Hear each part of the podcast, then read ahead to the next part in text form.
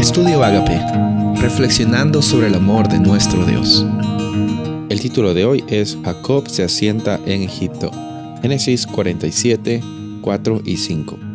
Dijeron también a Faraón, hemos venido a residir en esta tierra porque no hay pasto para los rebaños de tus siervos, pues el hambre es severa en la tierra de Canaán. Ahora pues, permite que tus siervos habiten en la tierra de Gosén. Y Faraón dijo a José, tu padre y tus hermanos han venido a ti la tierra de Egipto está a tu disposición.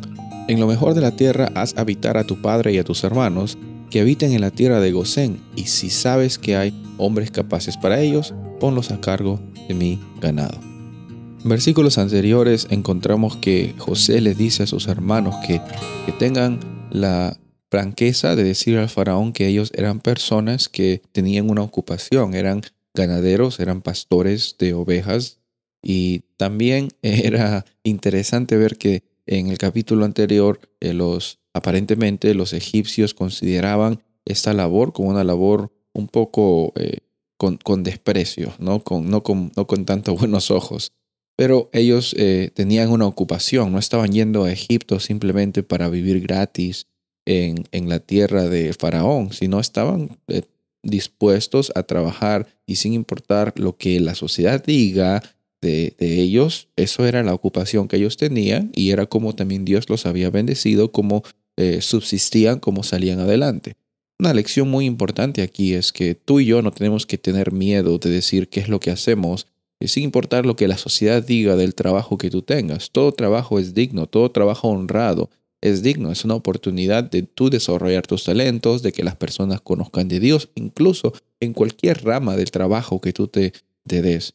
Es más, en Eclesiastés vemos de que eh, se nos invita a que todo trabajo que nosotros tengamos para nosotros, todas las cosas que hagamos, lo hagamos con todas nuestras fuerzas, lo hagamos con la intención de que eh, siempre estamos sirviendo a las personas. Y eso nos hace hijos e hijas de Dios. Eso nos da la oportunidad de seguir viviendo en esta experiencia de abundancia. Jacob llega a vivir en esta tierra de Egipto y lo interesante es que él no se siente disminuido por incluso cómo los egipcios la podrían ver.